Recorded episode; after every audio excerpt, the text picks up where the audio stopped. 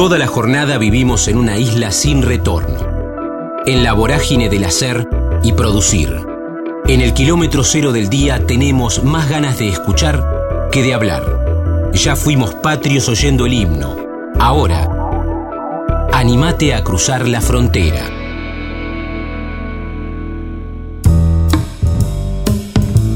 Roberto Peloni, Benito de la Boca, Quinquela Martín, Teatro, Musical, Los Productores con Pinti Franchella, Observador, Lanús, Antonio Gasalla, Casa de Comidas Rápidas, El Brote, La Vocación me eligió, Pepito Cibrián, Empujados por una mano invisible, Al verano siguiente, Julio Boca y Ricky Pascush, Resiliencia, Pandemia. Estamos en la frontera, aquí en el aire de Radio Universidad, en AM 1390, hacia la provincia de Buenos Aires. También estamos hacia todo el mundo a través de la web, en el www.radiouniversidad.unlp.edu.ar, porque sentimos la radio. Quiero saludarlo a Roberto Peloni con un disparador, con una, con una excusa, y que estamos en las horas previas, los días previos al estreno de Benito de la Boca. Es una producción del Complejo Teatral de Buenos Aires que ustedes van a poder disfrutar en el Teatro de la Ribera, en la Ciudad Autónoma de Buenos Aires, y además con la también excusa del tiempo de vacaciones de invierno, por eso hay más funciones, ahora lo va a contar él, y con ese disparador nos meteremos en parte de su recorrido, pero es atractiva la propuesta, ¿eh? yo tengo acá el kit de prensa y lo veo con, con el fondo del puente de la boca y, y todo lo que significa ese lugar tan icónico, tan totémico de Buenos Aires. Así que Roberto, te saludo con, con este disparador aquí en Universidad. Mi nombre es Damián, ¿cómo andás? Hola Damián, querido, ¿cómo te va? Muy bien, muy bien. Este sí, como decís vos, ahí palpitando el último tramo de, del estreno de Benito de la Boca, eh, que bueno, venimos ahí con, con mucho trabajo, estamos ya en la recta final de este espectáculo que, que es un espectáculo de teatro musical, eh, que bueno, muy, muy complejo realmente en su producción este, y en su composición, porque bueno, hay muchas áreas, hay 15 artistas en escena, músicos en vivo, proyecciones, un trabajo de escenografía este, fantástico. Ese puente de la boca que, que recién eh, nombrabas y que está ahí en la foto, está el puente arriba del escenario, este, ahí en, de forma corpórea, ahí en un trabajo precioso que hizo este escenógrafa Micaela Sleg y todo el equipo este, que viene trabajando fuertemente para, para este estreno de esta obra sobre Benito que eh, creo que es merecida también. Nos merecemos, lo merece Benito y nos merecemos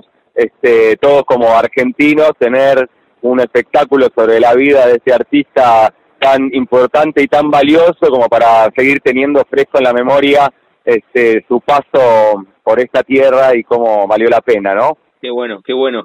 Sí, sí, por eso hablaba de ese puente, se viene Benito de la Boca, se va a estrenar, ahora le vamos a decir a, Roberto que lo cuente él, pero se va a estrenar en, en las próximas horas y es este espectáculo de teatro musical sobre la vida del general Quinquela Martín y que ustedes van a poder disfrutar, reitero, en el Teatro de la Ribera, en la Ciudad Autónoma de Buenos Aires, que queda Avenida Pedro de Mendoza 1821. Pero además tiene no, no sé si aquí vale la metáfora futbolera, pero cuando uno se encuentra con espectáculos del complejo teatral de Buenos Aires, uno juega con la remera, bueno, en metáfora con, con también con la obra, Roberto, uno juega con la remera de boca, ¿eh?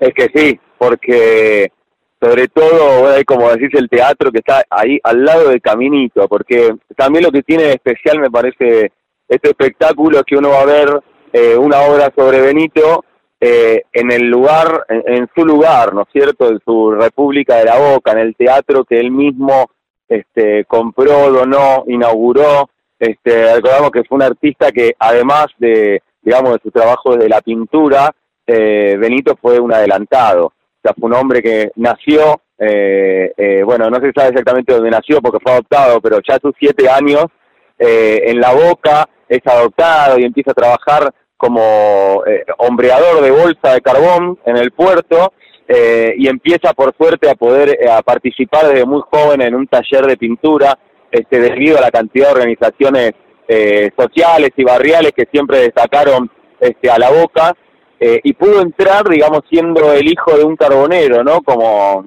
quien fuera, no sé, este, hoy alguien de un trabajo muy, este, muy quizá muy humilde o en un rincón y, que tiene la oportunidad de poder eh, tener o una biblioteca este, impresionante, como solía ver este, ya desde, desde casi 100 años atrás, hasta un taller de pintura que terminó descubriendo su vocación y inmortalizando a la boca, creándola. Para mí es como una especie de Walt Disney, mm, mm. Eh, eh, Benito, porque todo lo que es el complejo quinqueliano, ¿no es cierto? Caminito mismo, si viene tiene el tango este tan tan conocido de Juan de Dios Filiberto, que es otro de los personajes que está también en el espectáculo como su gran amigo, que lo hace Rodrigo Pedreira, eh, y ese caminito que Benito fue quien lo imaginó, lo mandó a pintar y, y hoy se convirtió en uno de los símbolos más este, fuertes, digamos, de cuando uno quiere hablar de Buenos Aires, Argentina, en cualquier postal tenemos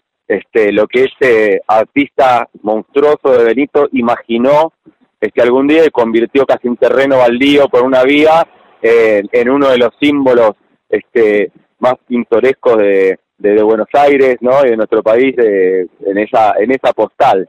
Así que es un espectáculo 360 porque la gente va a poder disfrutar, obviamente, de la boca, de la ribera, del el museo, este, que está también ahí enclavado en el mismo complejo, este, y, y bueno, y conocer la obra y la historia de este, de este artista, que yo te digo, te hablo con un fanatismo porque es imposible, o sea, más, eh, más vas conociendo este, su vida y, y bueno, hay una autografía muy linda de él eh, y que es imposible no, no encariñarse y enamorarse de este personaje tan eh, importante y uno entiende también por qué es tan amado en la boca, ¿no es cierto? Lo dice, es como decir Messi, volviendo un poco a la cosa futbolística, yo no, no tengo mucho de fútbol, pero tiene algo de Messi, Benito, eh, ¿no? De ese héroe eh, bondadoso, este, ¿no? De alguien que uno tiene un, un cariño ya este, de, de solo conocerlo y, y una admiración también, ¿no? De, de alguien que tuvo una visión hasta de futuro, digamos.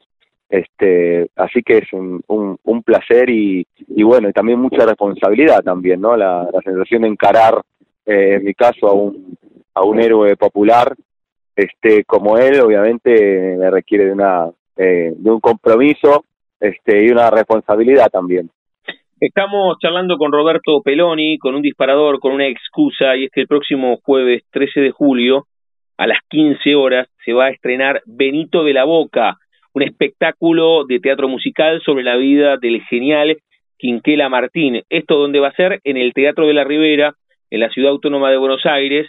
El homenaje es ahí mismo, eso es espectacular. Y él recién, Roberto, le ponía resaltador a esa situación. En Avenida Pedro de Mendoza, 1821, es un espectáculo del Complejo Teatral de Buenos Aires, que uno dice Complejo Teatral de Buenos Aires, piensa enseguida en el Teatro San Martín, que es una de las salas, y vos entras en el San Martín y algo mágico sucede. Y también le sumamos la historia de este personaje impar de la historia de la cultura argentina, encarnado por Roberto Peloni. Además, Roberto tiene la particularidad, este espectáculo, ahora te voy a preguntar por, por la génesis y cómo se dio y cómo se dio la convocatoria, que el elenco se eligió en audiciones abiertas, y eso también está buenísimo que lo destaquemos. Sí, sí, sí, en este caso, este, todo el elenco eh, se eligió a principio de año, eh, con, con audiciones, que es también algo este, que a veces en el teatro este, oficial, en el teatro público, a veces pasa muy poquitas veces, pero bueno, realmente casi hizo este, una audición también yo tuve oportunidad de ver algunas este, de, las audiciones y, bueno, realmente se han presentado este, los, artistas más, este, los que uno ve en cualquier escenario este, la calle Corrientes, eh, cantando, bailando, actuando en cualquiera de los espectáculos de, de teatro musical que suele tener. Eh, así que es un elenco con, bueno, con artistas eh, y, multidisciplinarios también, o sea, en la creación del espectáculo, que está Lizzie Baisi a la cabeza, que es la directora, este, Lizzie Reggi de ópera, eh, junto a Gustavo Mozzi, que es el músico que generó una música con una sensibilidad impresionante, eh, Juan Dazo en la, en la dramaturgia tan importante y en la dirección de actores, este, y un equipo enorme en la dirección de arte está Marlene Livenda que hizo, este, aunó el equipo de Eli Sirlin en la iluminación que es una número uno, este, Micaela Slay en la escenografía, este, que Mica además es eh, la escenógrafa del espectáculo que también estoy haciendo, el unipersonal, eh, del brote, eh, que estamos haciendo del Teatro del Pueblo ya desde el principio de año también, que es un poco el espectáculo que voy a ir combinando con, con Benito este año, así que con Mica ahí nos encontramos es una escenografía este, maravillosa. Y se resaltan también los, los murales eh, originales de Benito que están en la sala del teatro este, con una iluminación exquisita, así que creo que la gente va a disfrutar eh, de un espectáculo enorme, es una producción enorme del complejo teatral de Buenos Aires. Y, y hoy en día un espectáculo así para un productor eh, privado este, sería muy difícil que algún productor privado tenga ganas de hacer un musical sobre la vida de Benito Quinquela Martín, este, porque bueno, claro, uno dice, uy, todo, toda semejante producción quizás este, a veces no son, esos son los espacios donde el teatro este, público aparece, ¿no? Donde, este, donde pone el acento, donde, donde hay que ponerlo y llevar adelante materiales que a veces no son tan sencillos, porque no parecen a priori este, quizá muy comerciales eh, y después terminan pasando a veces a la cartelera este, comercial, ¿no es cierto? Como hay un montón de espectáculos que, que comienzan este, como el teatro oficial, como lo que uno vería este, solamente estar en una sala este, oficial y luego es tanto el éxito que los productores comerciales lo, se lo llevan para sus salas también. Así que este, en este caso Benito creo que que va también en ese camino. ¿Cómo te llegó, Roberto? Con Roberto Peloni estamos charlando con la excusa que se viene el estreno de Benito de la Boca. Es un espectáculo de teatro musical sobre la vida de Quinquela Martín. Se estrena el jueves 13 de julio. Las funciones después van a ser miércoles, jueves y viernes a las 15 y los sábados a las 17 en el Teatro de la Ribera, Avenida Pedro de Mendoza 1821 en la ciudad autónoma de Buenos Aires, es una obra del complejo teatral de Buenos Aires. ¿Cómo te llega a vos, Roberto, la, propuesta desde el comienzo, el texto, esto que vos decías, es una superproducción? ¿Cómo te llega, cómo te cautiva y te dicen, che, hagamos esto? Bueno, en febrero recibo el llamado con el ofrecimiento, este, ya mi me lo nombraron a Benito y me nombraron al equipo que estaba detrás, este, la verdad que me, entusiasmó mucho. Eh, ya había trabajado con, con Juan Dazo, que es eh, este, el autor, eh, y el director de actores, ya había trabajado con él en una experiencia también anterior en el complejo teatral, que fue el siglo de oro trans, que también fue una versión de Don Gil de las Calzas Verdes que se hizo con mayoría de elenco trans, este, que se estrenó también en el Teatro de la Ribera con, con mucha repercusión y terminamos luego, bueno, luego vino la pandemia y, y pasamos a la Martín Coronado en el Teatro San Martín este, así que con Juan este, lo conocía, lo admiraba, el que más conocía de todos, al maestro Mozzi también, y cuando ya leí el texto y vi más o menos de qué iba, la verdad que me, encantó, este, se sabía que iba a ser aquí un proyecto este, muy grande, muy dedicado, y, y bueno, este, fue arrancar y, este, y bueno, ya estamos hace tres meses, ellos que empezaron con las audiciones desde antes, pero hace tres meses que estamos este, ahí trabajando eh, muy duro, porque además es un espectáculo que no tiene em, referencia, ¿no? Este, es una, un espectáculo que está creando ahora y que se va a crear por primera vez, no hay referencia tampoco de, de, una obra sobre Benito, este, así que eso también es, es un punto muy, muy importante, ¿no? Que nos queda ya en, en nuestro haber teatral eh, este espectáculo que también viene a continuar un poco la línea de lo que llamamos el musical argentino, eh, como para mí fue eh, lo que me costó el amor de Laura, de, Dolina, mm. este, o Eva, el gran musical argentino, también de Fadero y Nacha, este, o el Gardel de Guillermo Fernández y Fede Mirraji y Luis Longni.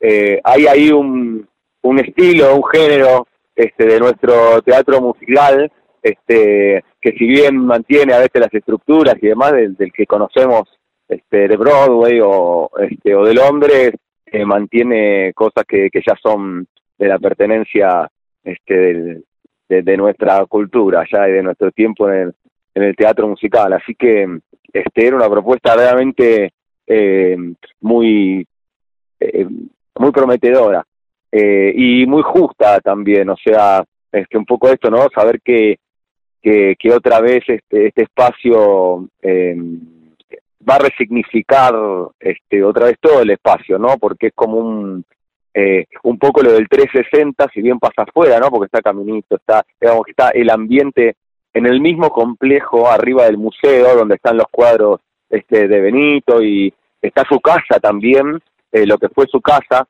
Eh, él también recordamos, no, toda la plata que ganó en sus cuadros la puso en la boca. Compró los terrenos de lo que es ahora el complejo quinqueliano, donde está la escuela, el lactario, este, fue un hombre que modificó, eh, uno podría decir, bueno, sí es el que pintaba los barquitos de colores, pero eh, a mí me gusta pensar que es el hombre que dibujó un espacio y después el entorno se terminó transformando eh, en eso que él dibujó. Este, así que, mm, y le dio identidad y, y hoy, digamos, la boca tiene protección de la UNESCO, así que la, la dejó, digamos, este, la inmortalizó dejó la boca este, para la eternidad, este, que no se puede tocar, no se puede modificar las cosas, así que es realmente muy, muy grande su obra. Con Roberto Peloni estamos charlando, reitero, con este disparador, con esta excusa que está a punto de estrenar, Benito de la Boca, un espectáculo de teatro musical sobre la vida de Quinquela Martín. Esto va a ser en el Teatro de la Ribera, en la Ciudad Autónoma de Buenos Aires, Avenida Pedro de Mendoza 1821, es una obra del Complejo Teatral de Buenos Aires y se va a dar en la capital de la Argentina. Algo contabas recién, Roberto, con qué haces convivir esta obra que está a punto de estrenarse y que va a estar los miércoles, jueves y viernes a las 15 en este periodo además de vacaciones de invierno y los sábados y domingos a las 5 de la tarde. Contaste recién, ¿con qué otro espectáculo lo haces convivir?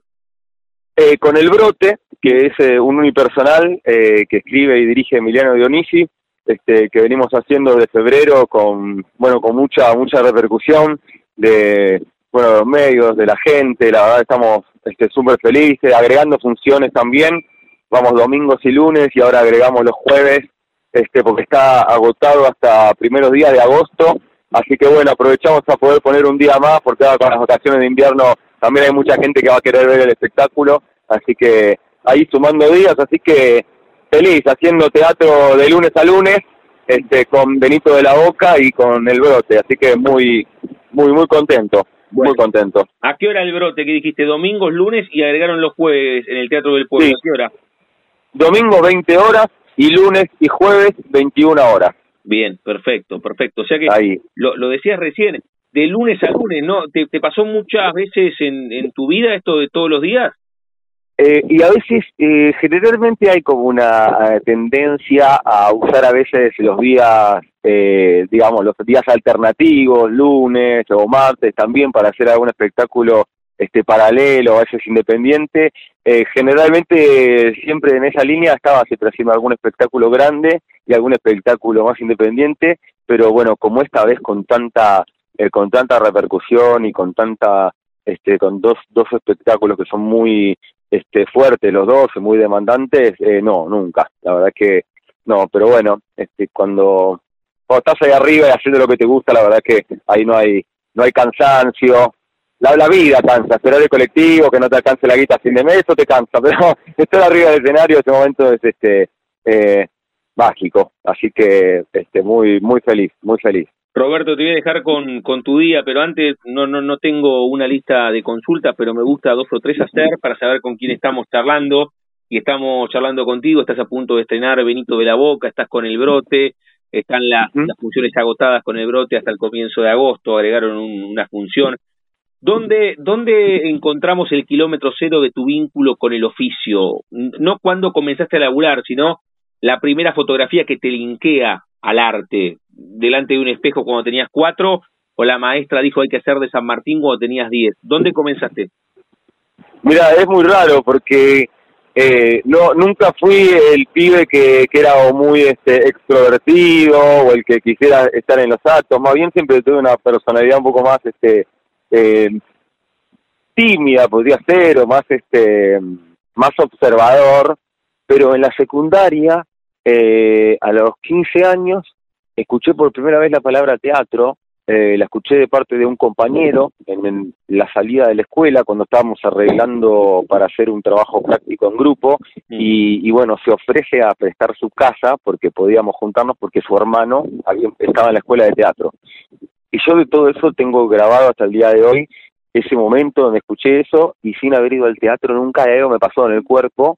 Le pregunté de dónde era, una escuela municipal de Lanús, de donde, donde yo soy, este y instantáneamente me anoté eh, al verano siguiente, eh, ahí en la Casa de Cultura de Lanús, y empecé como si hubiera estado empujado eh, por una mano invisible, sin, sin saber muy bien, es como que la vocación me había encontrado a mí antes de que yo este, supiera siquiera que era eso lo que me iba a dedicar toda la vida y un poco lo que este, le iba a dar casi sentido a la vida, ¿no? Mm. Este, así que fue, digamos, eso, de una manera más bien eh, inconsciente, pero después con el tiempo eh, entendí por dónde entró el teatro y el teatro entró eh, entró por Antonio Gasalla a través de la televisión, a través de sus personajes, de sus caracterizaciones, de esa cosa tan teatral, ese espectáculo que para mí es el, el uno y, sabiendo hoy que está también pasando este, un momento complicado, este, creo que vale la pena recordarlo porque nos despertó a muchos, Antonio,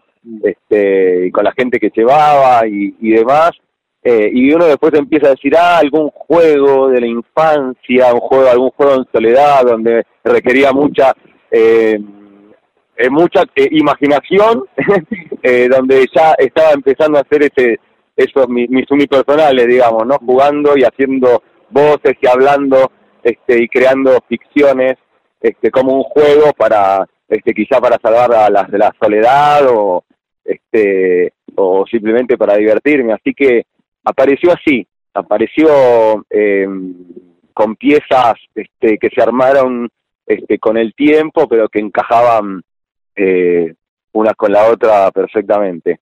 Así que no nunca tuve dudas ni nada de, la profesión, es como que no, no, no tuve tiempo para eso. Y, y, el tránsito, le pregunto a Roberto Peroni aquí en la frontera, el tránsito entre descubrir la vocación, o en realidad la vocación, dijiste, está buenísima esa frase, te, descubrió la vocación antes a vos y había como una mano invisible que te empujaba, me pareció espectacular la imagen y muy gráfica. ¿El tránsito de la vocación a profesión fue orgánica o tuviste tus debates internos de, che, voy a vivir de esto o tengo que estudiar arquitectura para pagarme los estudios de teatro? Esa pregunta apareció, pero no, realmente no se hizo mucho lugar. La verdad es que, eh, bueno, mi vieja era muy, em, eh, apoyaba mucho y, y, realmente creo que me dio eh, mucha confianza, creo que me dio con tanta, con tanta decisión que, que nunca me generó ninguna presión este, con eso y, y realmente fue orgánico porque yo mientras trabajaba, trabajaba en una... Eh, en una casa de comidas rápidas, esas de este, hamburguesas, eh, como que me las rebuscaba así unos shows, este, que en realidad yo no hacía la parte artística siquiera, sino que conectaba la música, como que iba en la parte técnica, como que me había, tenía un par de laburos que me servían para pagarme las clases, eh, y tenía siempre muy presente que iba a terminar, eh, que iba a terminar los estudios, o sea, no estaba muy preocupado en hacer audiciones, hacía mis cosas, empezaba a probar mis propios proyectos, pero este, pero fue de manera muy orgánica y cuando estaba terminando el cuarto año, eh, que ya después de haber terminado los tres en Lanús, eh, hice la carrera de cuatro años en una escuela de comedia musical de Julio Boca y Ricky Pascus, y cuando estaba terminando el cuarto año eh, me presenté una audición eh, para Pepito Cibrián y entré al primer espectáculo, así que en diciembre, eh, eh, fin de diciembre del 2000 eh, dos estaba haciendo mi muestra y en enero del 2003 estaba estrenando en el Teatro Ópera este, el primer espectáculo profesional y de ahí no paré más. De ahí seguí trabajando con Cibrián, después vinieron los productores, con Enrique Pinti, con Franchella, eh, después seguí trabajando con Enrique este, en el Maipo, en sus espectáculos, este, bueno, y ahí arrancó y no, este, fue no parar. Bien, bien, bien. Eh, recién decía 2002, 2003, y son más de 20 años y recién decías y no paré más y en algún momento paraste pero pero solamente para reflexionar que, que evidentemente fue orgánico y te llevó hasta acá, tuviste esos tiempos de por lo menos metabolizar todo lo bueno que te pasó con... Sí, sí.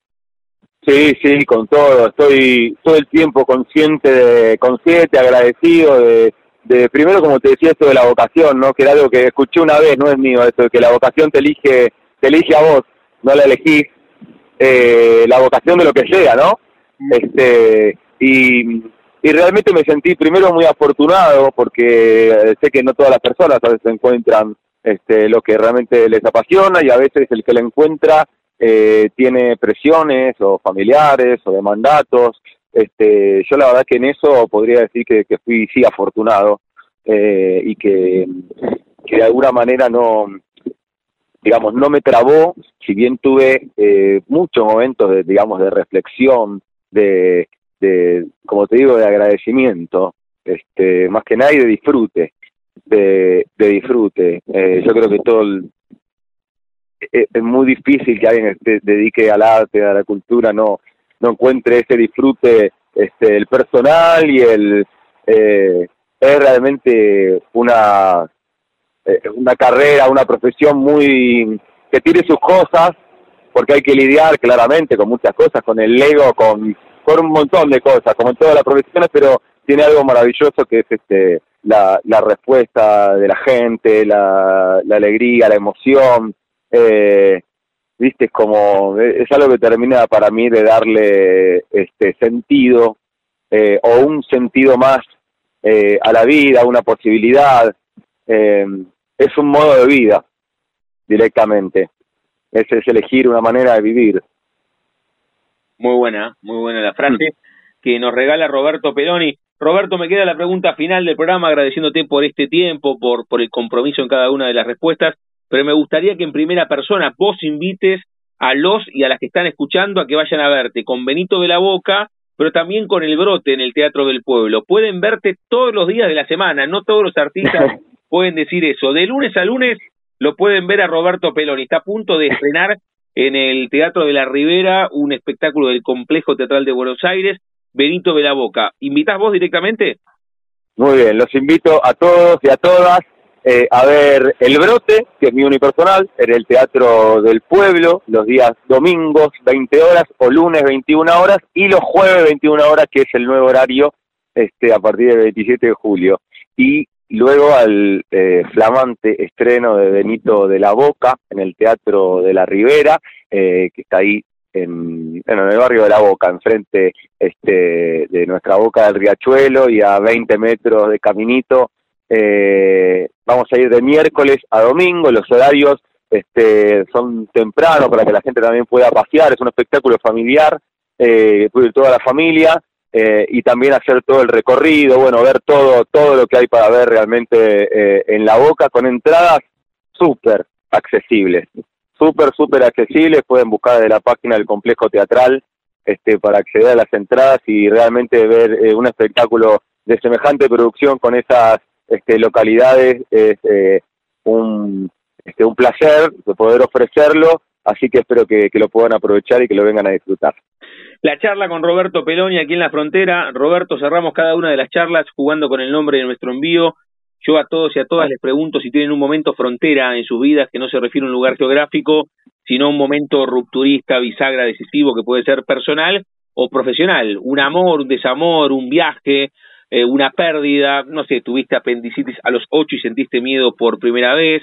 Ese momento a los quince cuando un compañero dijo, che, teatro, y ahí fuiste a estudiar en Lanús. Esa primera audición y terminaste laburando con, con Pepe Cibrián los productores con, con Enrique Pinti y Franchella. Reitero, un momento frontera, ¿podés elegir? Eh, bueno, todos esos que, que nombraste son, son eh, momentos así como frontera, bisagra. Este, otro importante, imposible de olvidar, es eh, bueno la pandemia, mm. ¿no? Con este, con todo lo malo, eh, ¿no? Con las pérdidas eh, que las tuve y con y también como mm, nada con una resiliencia no de sentir eh, que, eh, que, que sobreviviste a una guerra mm. este así que con todo lo que eso no con toda la secuela este, y el dolor y bueno, y la, la superación también, el sentido de superación personal, este, sobre todo para nuestra profesión que también fue una de las más vapuleadas, este, así que creo que, que sí, que ese fue eh, frontera electrificada mm. este, directamente.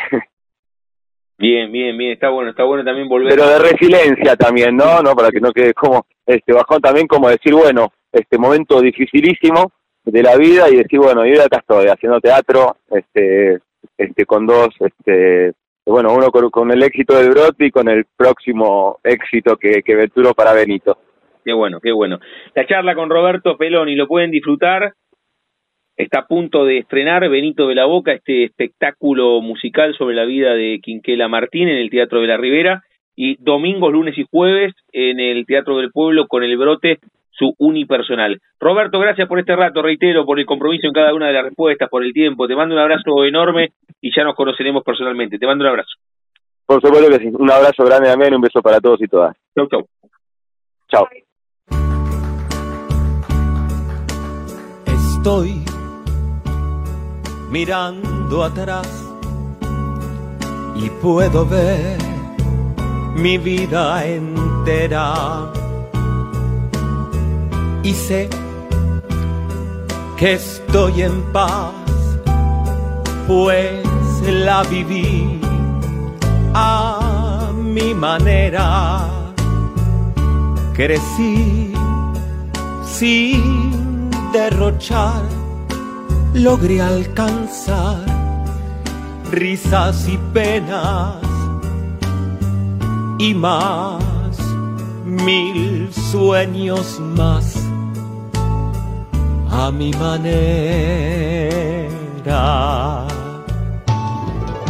Dolor lo conocí, más recibí con pensaciones Seguí sin vacilar, mas no guardé las decepciones.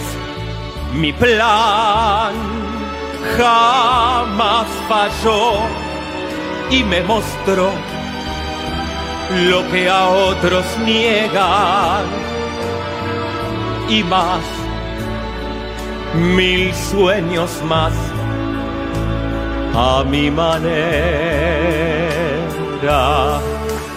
Ese fui yo que al elegir mi profesión quise perseguir y demostrar que sé luchar y que puedo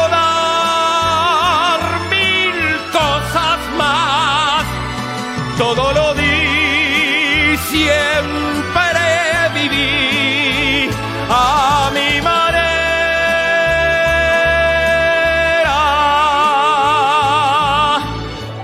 Amé, también sufrí y recorrí caminos largos.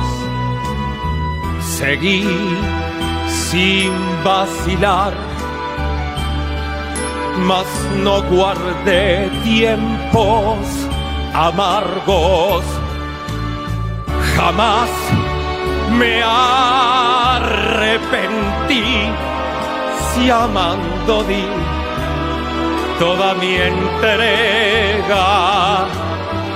Y si lloré reí, fue a mi manera. Que pueden decir o criticar. Si yo aprendí a renunciar,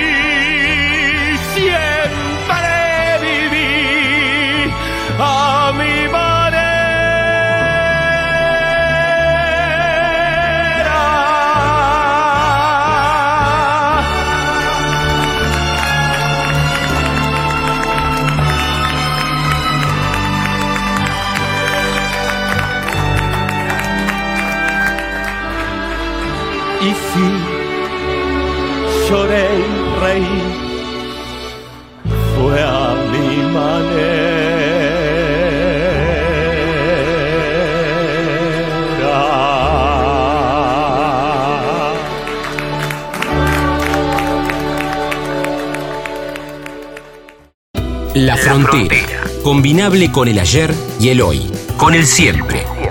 Porque escucharse no pasa de moda. Tom Grandinetti, miniaturas, música, el Club de los Perdidos, literatura, fútbol, Platense, Bahía Blanca, David Bowie, La Renga, Red Hot Chili Peppers, letras de canciones. Estamos en la frontera, en AM 1390, hacia toda la provincia de Buenos Aires y hacia todo el mundo en el www.radiouniversidad.unlp.edu.ar porque sentimos la radio.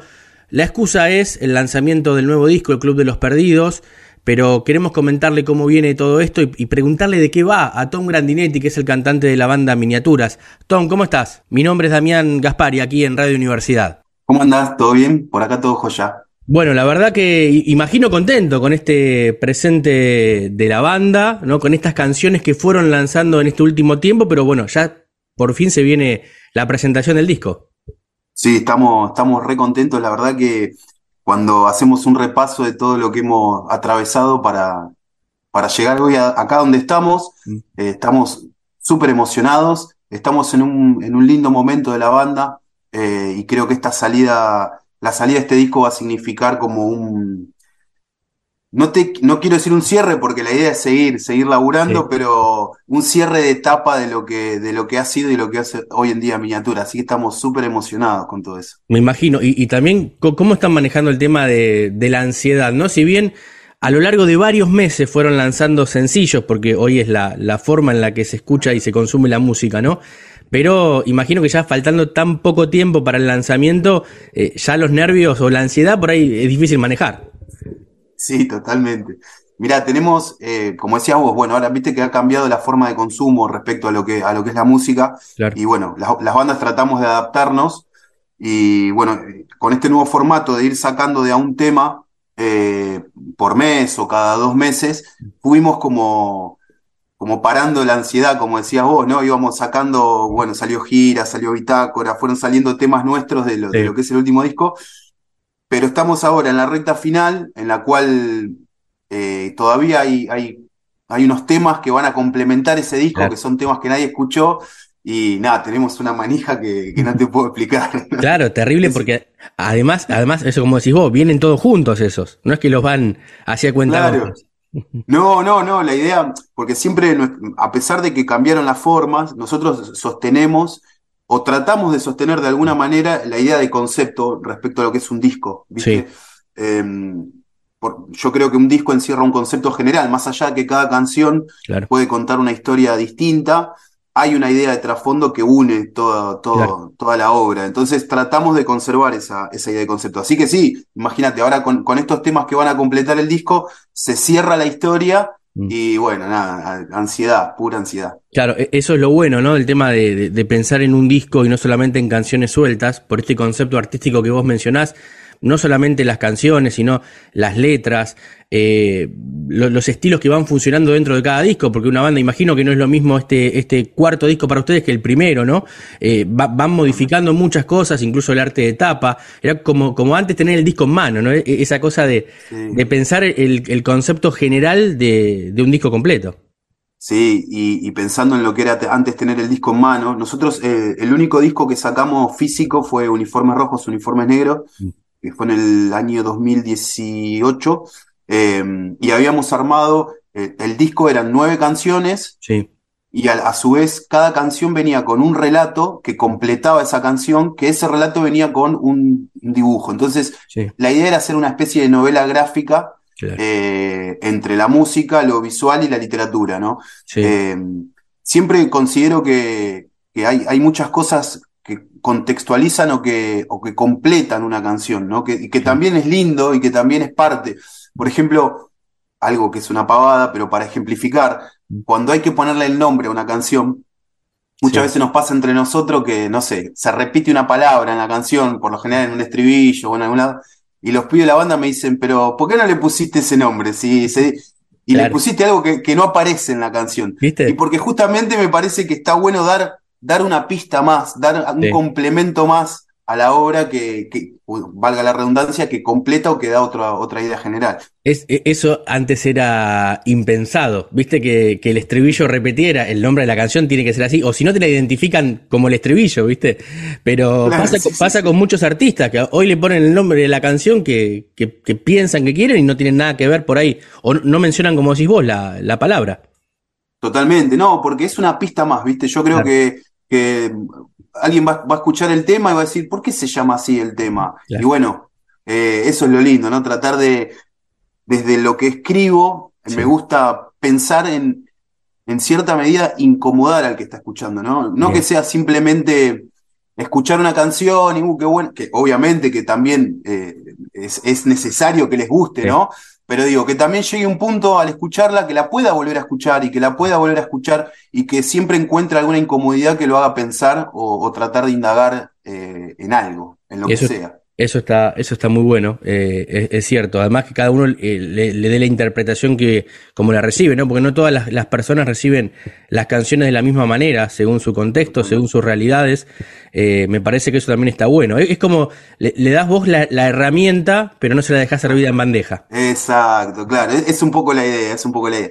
También depende el, el, momento en que uno escribe, ¿no? Puede ser que una canción te salga mucho más literal o mucho más sencilla, por decirlo de alguna manera, y hay veces que, bueno, uno, no te digo enroscarse, porque tampoco enroscarse está bueno si está forzado. Claro. Pero, pero sí uno a veces, yo soy bastante enfermo en, en tratar de buscar la palabra que quiero que vaya, o, o, hacer una analogía entre algo, entre una cosa y otra. Digo, está, está bueno jugar. El lenguaje es para eso también, ¿no? Para jugar.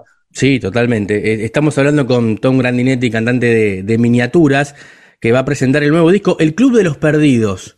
¿Por qué el Club de los Perdidos? ¿Hacia dónde? ¿A, quiénes reciben ahí? ¿A todos? A, todos, recibimos, estás, más que invitado si lo, si lo necesitas. No, se nos ocurrió porque. Eh, no, esos momentos, viste. Siempre tenemos un momento en la vida o varios momentos en la vida en que uno está perdido completamente.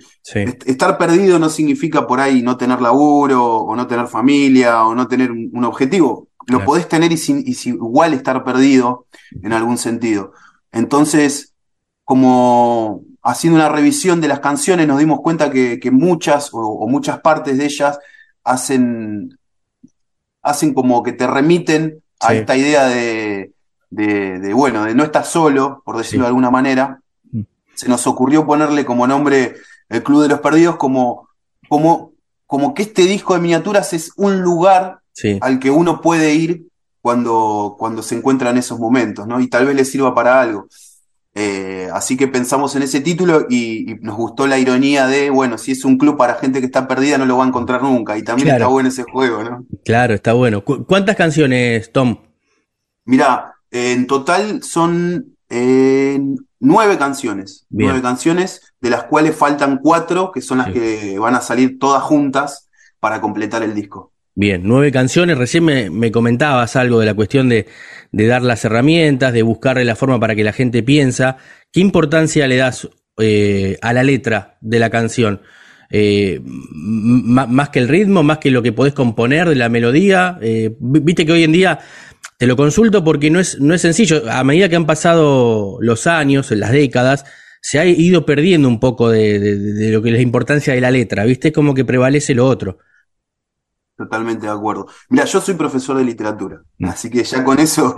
Ahí está. Eh, siempre me, siempre me, como oyente, digamos, siempre priorizo la letra antes que la música. Em, uno de mis máximos referentes y alguien a quien me inspiró a mí a, incluso a estudiar literatura y, a, tratar de tener más herramientas intelectuales es el Indio Solari. Sí. Em, yo lo escucho al indio y, no puedo creer la forma en la que él transmite una realidad. Es una cosa que, a mí me, fascina y él fue como un disparador para mí para decir, pero ¿cómo hace este tipo para, para hacer eso? Y ahí es donde yo empecé a, buscar en cuando empecé a estudiar literatura, cuando uno empieza a leer, empecé a, leer libros y a darme cuenta y digo, esta frase que encuentro en un libro la, usó el indio. Y ahí me empecé a dar cuenta de que todo está conectado, ¿no? De que cuantas más herramientas tenés, eh, es mucho más fácil poder expresar algo que uno quiere expresar también. Totalmente. Siempre priorizo la, letra. Puede ser que mm, a mí me cargan porque yo escucho música que por ahí los cantantes son malos, ¿viste? O no, o es una guitarrita tipo Dylan, ¿viste? Bob Dylan. Bueno, de hecho, Bob Dylan no era un gran cantante, pero. Pero un terrible letrista, claro. Te partía la cabeza, ¿viste? el, único, el único músico de rock previo Nobel de literatura. El único, exactamente.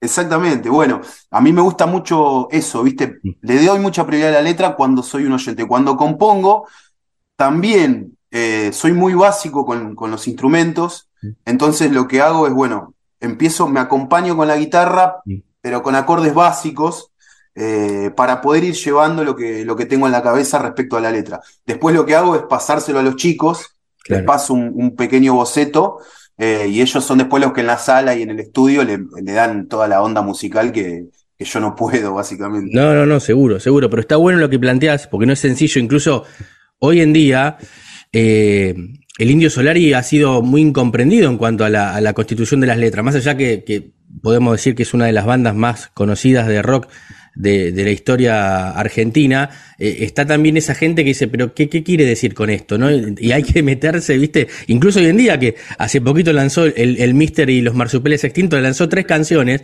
y vos hoy en, día escuchás las letras y decís, ¿por dónde va este tipo, viste? No, no, es increíble. Vos sabés que el otro día hablaba con, con Guille, que es uno de nuestros guitarristas, mm. y le decía que a mí me pasa con el indio, que lo, lo termino entendiendo tarde, ¿viste? O sea, yo, yo aprecié, aprecié Los Redondos eh, de grande. O sea, en el momento en que yo era contemporáneo de Los Redondos, yo iba a escuchar La Renga, iba a escuchar Los Piojos, iba a escuchar Divididos. Años después em, empiezo a entender al indio, ¿viste? El otro día cuando escuchaba este disco, estos tres temas que sacó ahora nuevo, me pasó eso, decir, ¿qué está, está flasheando?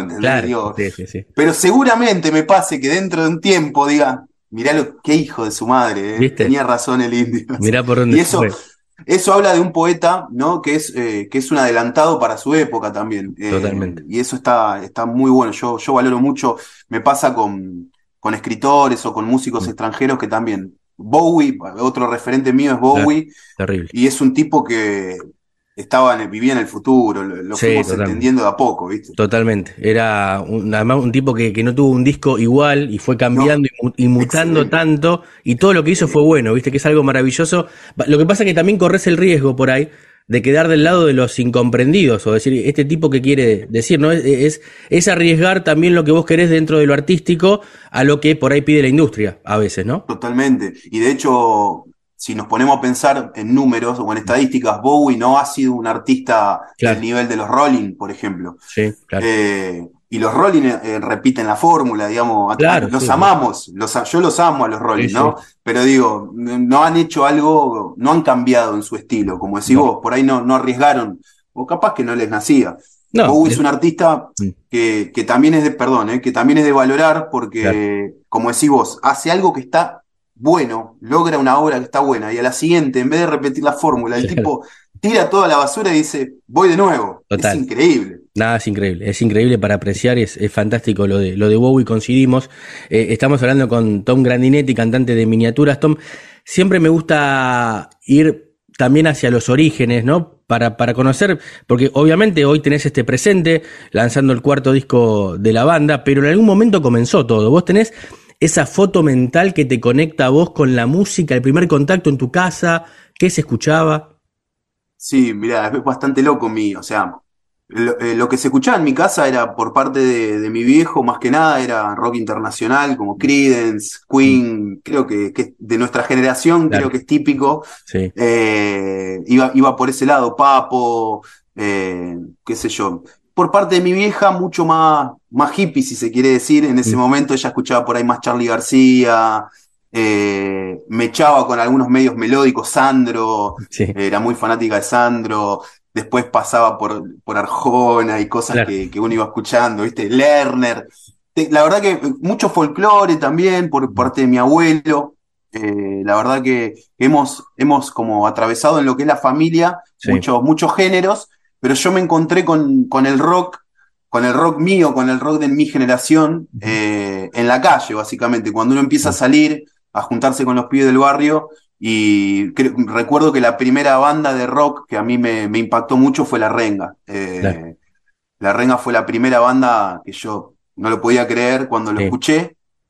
Y de ahí, bueno, empezaron a venir divididos, todas las bandas de la época, ¿no? Sí, vas linkeando, ¿viste? A partir de ahí vas linkeando, es así. A partir de ahí, y, también hay que ser un poco curioso, ¿no? Siempre digo eso y sostengo eso también, ¿no? De que si uno escucha algo y dice, ah, mira qué bueno, y se va y, se olvida, mm. eh, se pierde algo. En cambio, si uno empieza a indagar, se llega, se llega a muchas cosas. Y después, atravesando todo esta, este recorrido, llegó MTV a mi casa, y bueno, con MTV empecé también a escuchar todo lo que era el, el, grunge de los 90. Me, gusta mucho Nirvana, Pearl Jam, eh, Alice in Chains. Soy fanático de los Red Hot Chili Peppers, por ejemplo. Me acuerdo también ¿no? de, de, haber, empezar a ir a ver a los recitales de La Renga, de Divididos en vivo.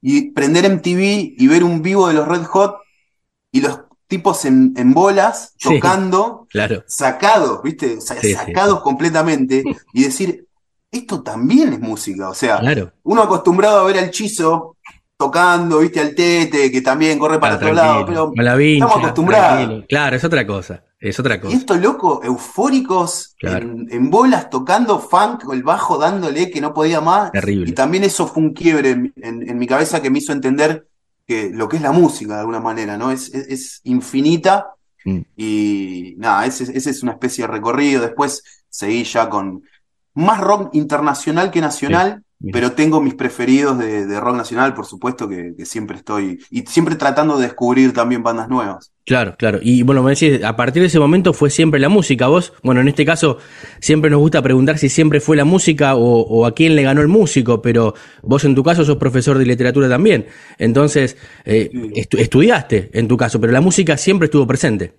Sí, sí, sí. De hecho, creo que, que estudiar literatura también fue como un complemento para, ¿no? Eh, no tengo la respuesta, pero si lo pienso, creería que sí, ¿no? No, no es que estudié literatura, porque la realidad es que no me gusta estudiar, creo mm. que a nadie le gusta estudiar, igual no sé a quién le puede gustar, pero sí me gusta mucho aprender. Eh, yo soy muy de leer cosas, eh, de cualquier cosa, mm te puedo leer algo desde física, obviamente cosas básicas, ¿no? Porque no soy, pero me, soy muy curioso en ese sentido, pero ya cuando me ponen la norma de que tengo que rendir un examen y que tengo que estudiar de memoria y que tengo, ¿viste? Ahí ya, ya me hace un poco de ruido, ¿viste? Como...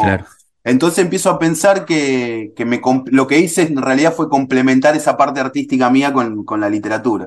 Y cuando era pibe jugaba al fútbol, también es una típica. La típica. Una típica, ¿no? Pero ahí no, ahí, sabía, ahí sabías que no llegabas, ahí dejaste antes.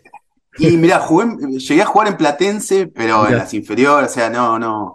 Iba me acuerdo que iba a la primaria, o sea, estaba pasando de la primaria a la secundaria cuando, mm. cuando estaba jugando en Platense, pero era un, un, esfuerzo que creo que mis viejos no pudieron hacer y que yo era muy chico, ¿viste? Y bueno, ahí quedó. Soy, somos futboleros en mi casa también. Pero le ganó la música, le ganó la música. La música le ganó al fútbol en este caso. Estamos hablando con Tom Grandinetti, cantante de, miniaturas. Tom, para, para ir ya terminando, agradeciéndote obviamente estos minutos aquí con nosotros. ¿Qué sueños cumpliste ya con la música y qué te falta cumplir? Imagino muchísimo, pero ¿qué, qué, tenés ya realizado? Uh, esa pregunta es impresionante. Eh, sueños realizados creo que tengo un montón. O sea, cada, cada, cada disco, cada canción, ya poder completarla y terminarla y poder compartirla con la gente, para mí ya es un sueño cumplido. Eh, no, hay, no hay mayor satisfacción para mí que estar acá, en este lugar que estoy ahora, y terminar de escribir una canción y decir, qué linda canción, me gusta. Eh, ese para mí es la satisfacción más grande. Después vienen las grabaciones, los shows, pero ese momento solitario que tiene uno y que se da cuenta que una canción es linda, por lo menos para uno, eh, es el, momento. Y eso, esos son sueños chiquitos que uno va cumpliendo, ¿no? Cada vez que una, termina una canción, que termina un show. Después tuve la suerte de viajar mucho por la música, eh, de conocer lugares, de conocer muchísima gente que hoy quiero mucho. Ese es otro, otro sueño cumplido. Em, y después tengo, bueno, tuvimos la suerte de grabar un tema con Manuel Quieto de La Mancha de Rolando también. Haber compartido con, con él fue, fue, fue, muy loco porque era un tipo que uno de chico lo veía en la tele y de golpe estar ahí en la casa de él armando un tema tuyo, ¿viste? Y vos decís, no puedo creer lo que está pasando.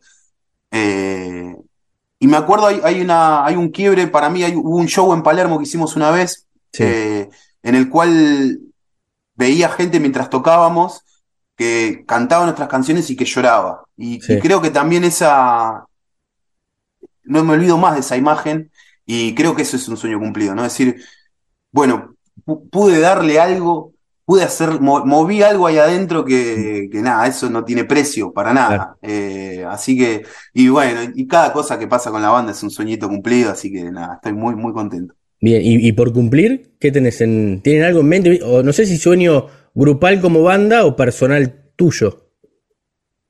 Em, personal mío, creo que lo que espero es poder seguir eh, em, superándome en cuanto a, lo que es eh, la, escritura y la, y la composición y, la voz, que a veces la descuido un poco porque no me considero cantante, sino más bien eh, escritor, entonces como que a veces descuido esa parte un poco, así que creo que objetivos tengo, tengo eso siempre, ¿no? Mejorar en lo que hago y como banda seguir creciendo, seguir creciendo, seguir, poder tocar en, donde sea, en todos lados y que, nada, seguir, poder, seguir haciendo discos y que la gente le guste lo que hacemos, básicamente. Bien, gran, gran definición esa. O sea que para cerrar, siempre, para cerrar siempre, eh, y te hago la última, jugamos con el nombre de, de nuestro ciclo que es este, La Frontera, y preguntamos si tenés algún momento frontera en tu vida, esos momentos que, marcan un antes y un después, para bien o, para mal, ¿no? Generalmente suele pasar que para bien, pero en, tu caso,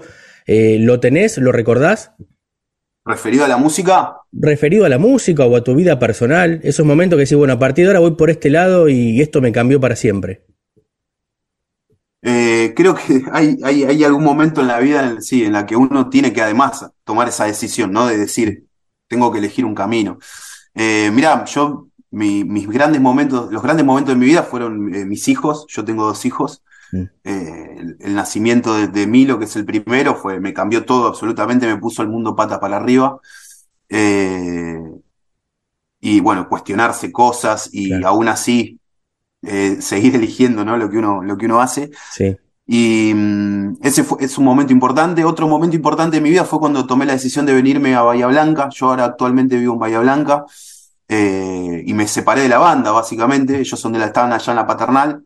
Mm. Y aún así la banda decidió seguir trabajando. Eh, de nueve años que trabajamos de esta manera.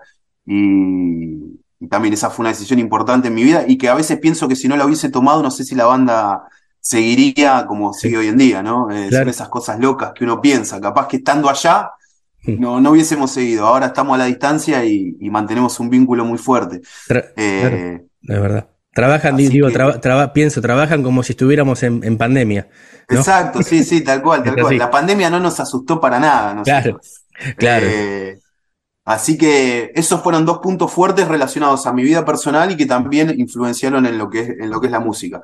Y después, como te digo, el, show es en Palermo, eh, lo veo como un quiebre también en, lo mm. musical, sentí que un cambio también eh, de decir, uh, loco, esto es posible, o sea, como que estás acostumbrado a tocar en barcitos y, y que la gente te diga qué buenos temas, pero de repente cuando empezás a ver que la gente va, que la gente canta desde la primera canción a la última, que la gente se emociona, que hay banderas, que hay cosas, vos decís, empezás como, no te digo a asustar, pero decís, es, por acá, o sea, lo podemos hacer, nos va a costar un montón, nos va a costar más de lo que nos viene costando, pero lo podés hacer. Ese, ese show que fue en Kif, una cervecería en Palermo, eh, fue el momento en que yo me di cuenta que, que era por acá.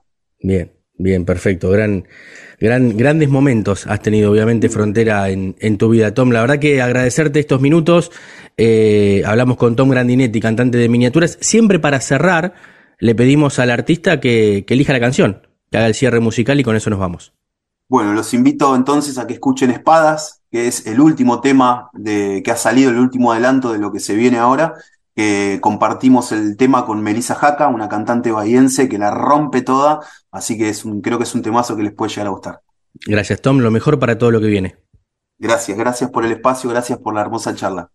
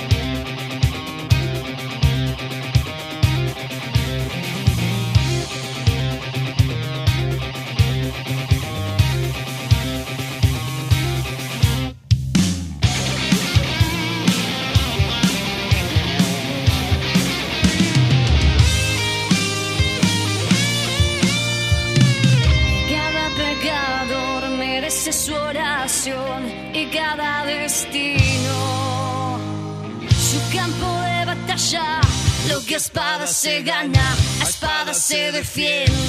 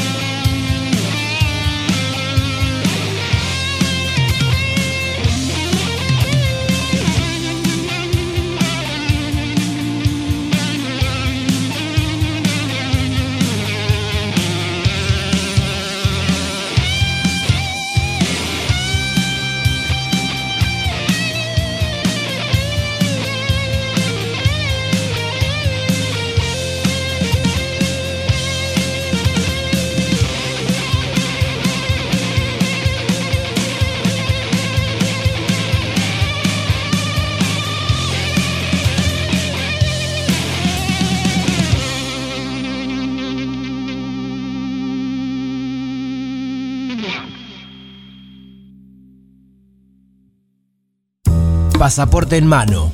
Noctámbulos con la radio abajo de la almohada. Equilibristas entre el ayer y la ilusión de mañana. Somos La Frontera. Idea y conducción, Damián Zárate. Idea y colaboraciones, Julián Álvarez. Producción de notas, Puma Gaspari.